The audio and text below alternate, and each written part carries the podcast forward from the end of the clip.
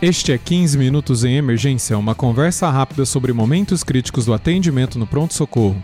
Este é o podcast do curso de Medicina de Emergência da Faculdade de Medicina da USP. Conheça mais no link www.emergenciausp.com.br curso www.emergenciausp.com.br curso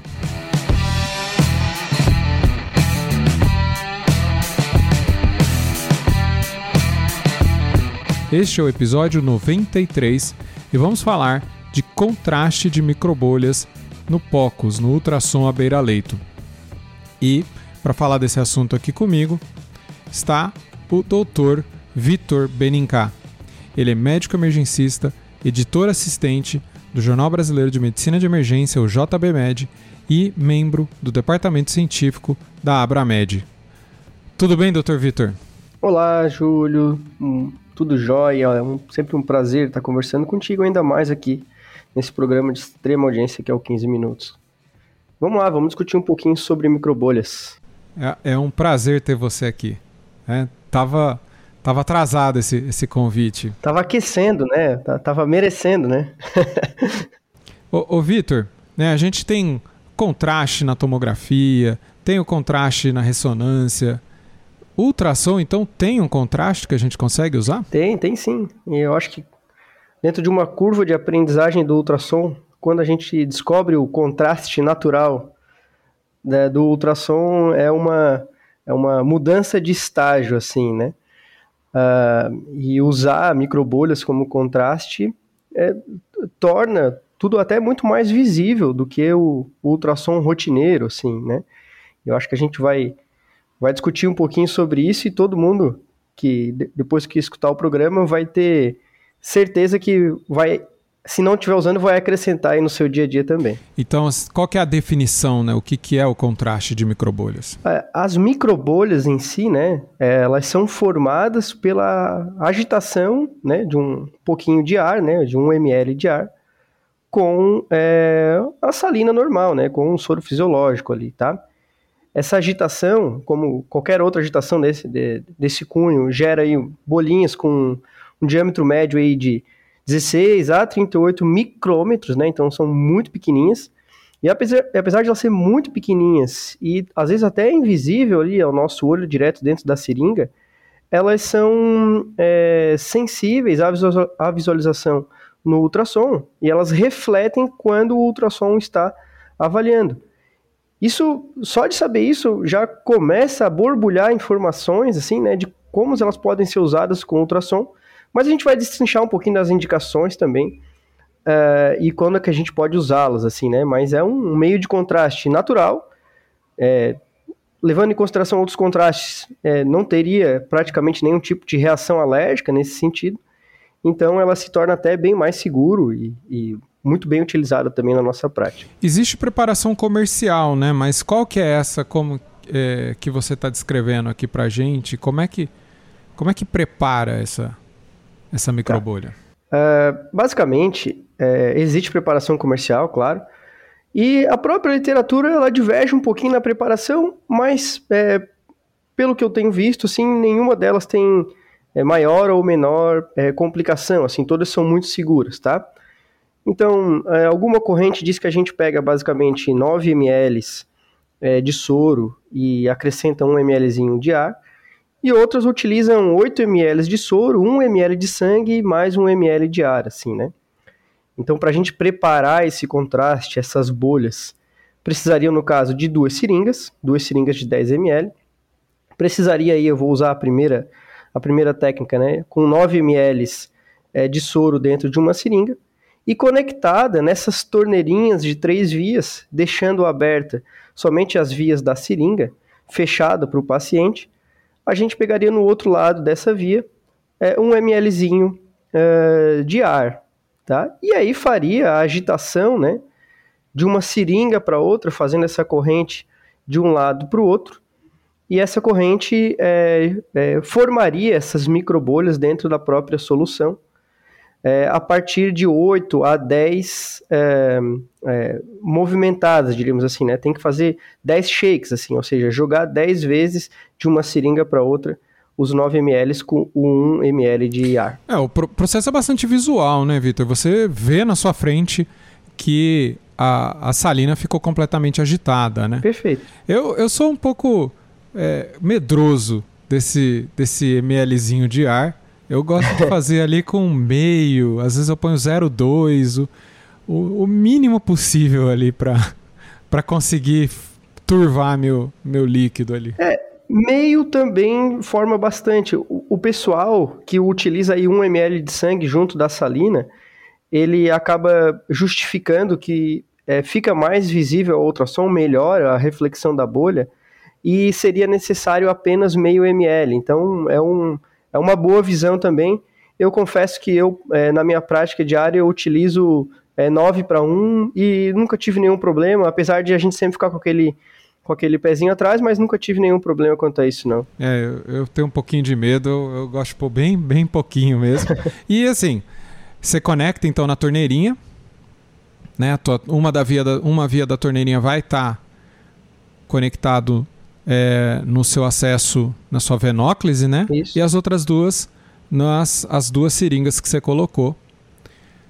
É, tem que ter aí o manejo de torneirinha, né? Não pode ter dúvida de como que funciona. Tem que agitar bastante rápido de uma para outra, né? Isso. E aí na hora que vai injetar, né? Não pode demorar muito. Rapidamente conectar com a sua venóclise e injetar tudo isso com ultrassom no lugar que você quer observar suas microbolhas, né? Perfeito. Eu, o que, que eu gosto de fazer assim, né? Geralmente a gente não está sozinho, tá? Com a equipe de enfermagem associada. Então eu gosto de treinar antes com a equipe de enfermagem, assim, né? Até se, se é uma equipe que já é corriqueira, provavelmente ela é, a equipe já, já até tem noção de, de como faz isso, já foi treinada previamente. E enquanto é, ou eu preparo é, a salina agitada, ou, e, e aí a, o enfermeiro ou a enfermeira segura o ultrassom, é, ou então eu faço ao contrário, assim, eu seguro o ultrassom enquanto a, a equipe de enfermagem prepara a salina agitada, assim. Geralmente tem dado muito certo, assim, porque cada um acaba se especializando naquilo que mais sabe fazer, assim. Excelente. Eu acho que uma coisa muito boa também é, é gravar a imagem de quando a gente está infundindo, ao invés de a gente só visualizar aquela, é, aquela imagem de infusão, deixar gravando o vídeo, pelo menos aí antes da infusão, até basicamente uns 20 ciclos cardíacos depois, porque é, a avaliação é, segmentada depois, sistemática, ver duas, três vezes, acaba é, sendo um pouco mais elucidatória do que só ver aqueles, aqueles segundos ali que, que é, passam depois da infusão, né? Vitor, então, quando que a gente usa isso? Quais são as indicações? É, tem muita gente, assim, que acha que é só para determinar o catéter, assim, né? Uh, e talvez eh, seja a mais utilizada mesmo. Então, é, a gente pegou um catéter central, é, esse catéter ele, ele pode estar bem posicionado, ele pode estar dentro do pulmão, ele pode estar dentro da artéria, enfim, ele pode ter, inclusive, tá dentro da veia, mas ter migrado aí para jugular, enfim, contralateral. Uh, então, é, ver a ponta do catéter é extremamente importante. E isso é talvez a, a maior e melhor utilização aí uh, do contraste, porque normalmente o que, que se faz na rotina, né? E já tem até estudos tentando reduzir essa, essa incidência é, de raios. Faz o raio-x, vê posição, vê se não tem pneumotórax e tal. E o ultrassom, ele consegue é, te dar todas essas respostas até com um grau de acurácia maior, né? é, ver se não teve, se não fez nenhum pneumotórax, nenhum acidente de punção, ver se está localizado. Então, o próprio contraste ele vê a ponta do catéter se ele está dentro do, do átrio direito ou na veia cava superior, tá? Então isso é importante. É, qual critério que você usa quando você injeta microbolha para contrastação do, do ventrículo direito, do átrio direito? Se a gente está falando sobre a posição do catéter, ele tem que ser instantâneo, assim, né? Imediato. Se ele passa alguns ciclos cardíacos, principalmente acima de 3, ele não está localizado dentro do átrio, sim, tá? Perfeito. É, então é importante que ele seja imediato, sim. Mas não é a única utilização, apesar de ser a maior. Então tem muitas, e, e eu inclusive gosto muito dessas outras. Por exemplo, assim, ó, a gente pode utilizar quando a gente está fazendo uma pericardiocentese, é, é, muito difícil, é tudo muito, é tudo muito micro, né? É visu, visual. E para achar a ponta da agulha, às vezes a gente pode ir infundindo pequenas é, quantidades ali de é, o contraste por bolhas para saber, olha, já está dentro do saco pericárdico, já está na hora de funcionar. Se eu avançar um pouquinho mais, já não vai entrar dentro do músculo cardíaco. Então pode ser bastante importante isso também, tá? Excelente. Mas aquilo que mais me, aquilo que mais me enche os olhos, assim, são os shunts, né? Então hoje a gente pode estar tá utilizando os próprios contrastes para avaliar tanto o shunt intracardíaco, que é aquele que tem a persistência de um forame oval, por exemplo, é, e para tu ter noção, se usar só o estudo Color, ele tem uma acurácia ali diagnóstica do, do, da, da patência do, do forame oval aproximado de 20%, e quando a gente utiliza a, salina agitada, as microbolhas, a gente aumenta para cima de 90%, 91% de acurácia diagnóstica.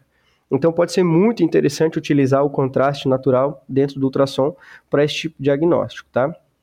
É, e também o próprio shunt que ele não é intracardíaco, é o shunt intrapulmonar. É um shunt direito esquerdo, assim. Esse pulmão ele está é, todo lesionado. É, principalmente a gente passou muito disso agora em pacientes com hipóxia refratária por causa de Covid, por causa de SARA grave. E, e o quadro era tão importante, era tão crítico, que ficava até difícil a gente dizer, olha, será que esse paciente ele está piorando porque ele fez um TEP? Será que ele fez uma pneumonia bacteriana associada? Será que é só a SARA mesmo que está avançando e esse pulmão ficando opaco, é, perdendo as trocas? Então, são tantas é, dúvidas dentro desse contexto clínico que até então a gente atribuía a um quadro de apenas SARA quando essas outras todas coisas é, vinham negativas, assim, né? Então era um diagnóstico praticamente de exclusão. Quem nunca passou por isso, né? Qualquer pessoa que está escutando a gente que fez rotina de paciente clínico internado com Covid acabou aprendendo e entendendo muito sobre SARA e algumas vezes aquela deterioração ela pairava uma série de dúvidas, né? E, e a injeção de contraste, o uso de contraste de microbolhas, ele, né, algumas técnicas já, já bem apresentadas na literatura, ela demonstrou que, que conseguia definir isso até em escala gradual, assim, né? Ou seja, em classificar aí como um shunt grave, em classificar aí como um shunt moderado ou como um shunt leve, dependendo de, da quantidade de bolhas que, que apareciam, no caso, no átrio esquerdo daí, né? Então a gente injetava ela diretamente ali nas veias, chegava no coração direito e a partir de três ciclos, se aparecia ou não no átrio esquerdo, era considerado o shunt e trazia uma série de respostas e uma série de novos manejos para esse paciente que até então está com o pulmão danificado. Ô Vitor, então a gente falou de é, três indicações aí, a gente já explicou como é que faz é, a confirmação da posição central do catéter, do catéter central, né, o catéter profundo. E me fala então, vamos detalhar como que é, é o procedimento para o shunt intracardíaco. Perfeito. Então, é, até a, a, o escopo de montagem do procedimento eles são muito semelhantes. Assim, eu acho que talvez muda a partir da, da infusão mesmo da, do contraste salin, salinizado. Mas basicamente a gente preparou daquela forma que a gente falou no início é, do bate-papo é, e é, é ideal que já, que já se tenha alguém é, posicionando o ultrassom dentro de é, uma janela a qual possa ser visualizada as quatro câmeras, né? Então, se a gente está fazendo aí transtorácica, a gente tem como opção é, apical quatro câmeras. Ela tem um pouquinho de desvantagem dentro do paciente crítico, que é a posição mesmo. E eu costumo dizer assim que no paciente crítico, talvez é, é a melhor é, janela seja a, a subcostal, tá? Mas poderia ser qualquer uma das duas. Então já deixa ali preset, deixa o ultrassom ali já bem posicionado com a sua melhor imagem para visualizar quatro câmeras e coloque ele para gravar. Depois que colocou é, para gravar, se a gente for querer analisar o, o shunt, tem que fazer essa infusão rápida, tá? Então faz uma infusão rápida né, desse, dessa salina agitada. é, rápida e com força, é assim que é descrito na literatura, rapidly enforced.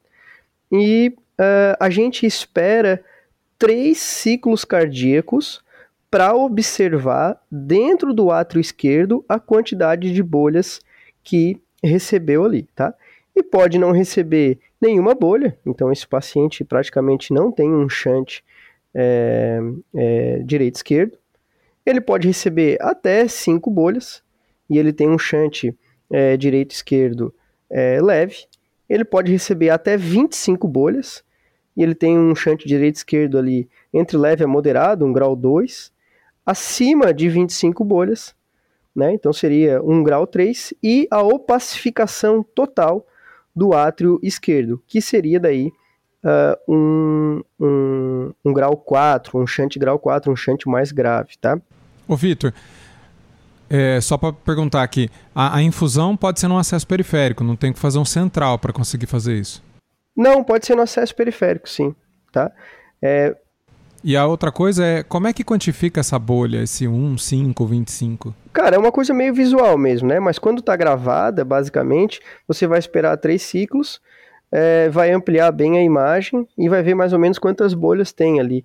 Mas eu, eu a literatura até faz essa descrição da quantidade de bolhas e de contar especificadamente, mas é, de forma prática, assim, não, é, a ideia é saber se tem pouca média ou pacificação, nenhuma pouca média ou pacificação total, assim, né? Perfeito. Porque eu diria assim que o que, que vai mudar sabendo que tem muito ou pouco, né?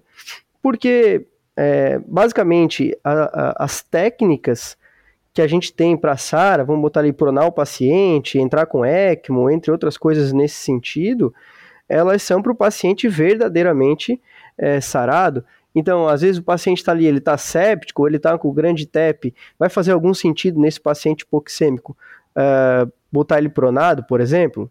Né? Não, não, faz sentido, tá? Uh, então, assim, entender verdadeiramente qual é o grau né, desse shunt é importante para também tomar as medidas que se faz para esse paciente e não tá tomando medida para uma doença para outra doença, no caso, né? Uh, então, a gente faz essa, essa escala basicamente visual mesmo, da quantidade de que é, a intensidade que eu pacificaria o átrio esquerdo depois de três ciclos cardíacos. Por que é importante esperar esses três, acima de três ciclos cardíacos para visualizar, né? Porque se for direto, é, mediante a opacificação do átrio direito, também já em seguida opacificar é, o átrio é, esquerdo, provavelmente a gente não está dentro de um shunt é, intrapulmonar, a gente está dentro de um shunt intracardíaco mesmo, provavelmente uma persistência de um forame oval. É, então, é, é, seria essa, essa passagem aí, né, do contraste direito-esquerdo diretamente assim que tem a, contração atrial direita, tá? Se isso acontecer, até não vai atrapalhar, você nem consegue fazer o chante pulmonar, né, depois. É, vai ficar uma dúvida bastante grande, assim, né, até porque, principalmente aí, a gente tem é, até 30% da população jovem hoje com persistente do forame, do forame oval, é uma quantidade bastante grande, né? A maior parte sem consequências clínicas. Sem consequências, exato, mas. Atrapalha o exame ali. Prejudicaria o nosso exame, assim, né? Prejudicaria o nosso exame, exatamente. Muito bem. É, você tem algum exemplo clínico para prático aí, alguma coisa que você vivenciou usando é, é, essas técnicas? Ah, eu acho que principalmente da parte é, é, para posicionamento de, catéter é uma coisa meio que, que corriqueira e diária, né, Júlia? Eu não sei que, como é que vocês praticam aí na rotina de vocês, mas é uma das técnicas que eu gosto muito e, e a gente usa praticamente todos os dias, assim, tá?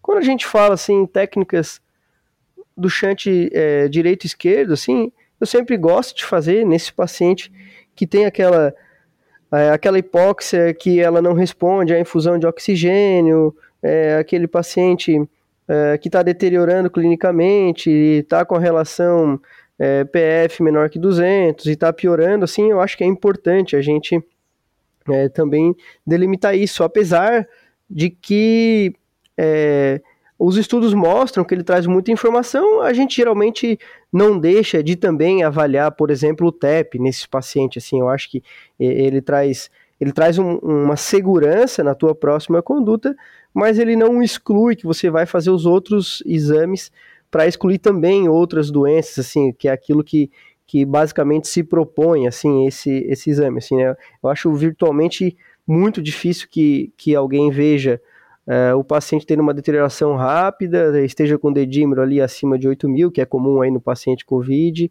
e, e não faça pelo menos nenhuma outra avaliação específica para avaliar é, TEP também, vai se, vai se, se assegurar apenas no, no shunt intrapulmonar, assim, tá? Mas, mas, ele, né, mas ele traz uma segurança da, é, é, na sua próxima conduta, né? E eu acho que o principal, a principal relação clínica dele é isso mesmo, assim, esse paciente, assim, extremamente crítico, que ele precisa é, de respostas rápidas é, do próximo passo e, e a resposta errada, ela vai ser deletéria, assim, né? Ou seja, vou anticoagular, anticoagular um paciente crítico que não está é, com, com trombo ativo, pô, traz consequências deletérias. Esse paciente tem maior mortalidade por, por estar anticoagulado. Então, assim, é importante, acho que esse é o principal contexto clínico, assim, né? E é, quando a gente fala também é, em avaliações é, intracardíacas, até da própria anatomia, vou pensar, será que tem um trombo é, intracavitário? Vou pensar, será que tem é, é, é, alguma alteração anatômica nessa, nessa câmera cardíaca que com o ultrassom não ficou bem elucidado, é, ele é bem utilizado, eu gosto bastante de utilizar ele também para verificar a própria anatomia, assim, né? Ah, será que tem um, uma vegetação é, e eu não estou confundindo? Porque o ultrassom ele, ele prega essas peças a gente nas vezes, né? Então, mas será que é uma vegetação mesmo? E, e, é tão legal quando você injeta esse contraste natural que ele desenha toda a parede cardíaca, ela, ela fica bem visível assim, e você consegue, ah, não, realmente era só uma dúvida ali, foi só uh, uma peça, uh, um artefato que me, que me pregou uma peça, e na verdade não era nenhum, nenhuma vegetação de válvula, nem nada disso, assim, eu acho que isso é importante também, os, os principais contextos. Assim. Interessante, então quase que nós estamos saindo aí com uma, uma outra indicação que é para tentar entender melhor a imagem que a gente está vendo, né? Sim. É, e a segurança, Vitor? O que, que, você pode me falar? O que, que tem nos estudos aí sobre contraste de microbolhas? Eventos adversos, complicações? Assim, ó, acho que antes de tudo é importante a gente frisar que é um, uma técnica, um exame muito seguro, tá? Ele é, ele tem muita segurança, assim, para que o próprio operador se sinta aí, né, é, confortável em fazer, tá?